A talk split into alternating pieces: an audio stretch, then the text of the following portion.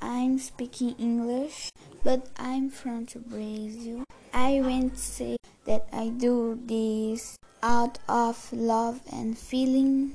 Thank you, people from the United States.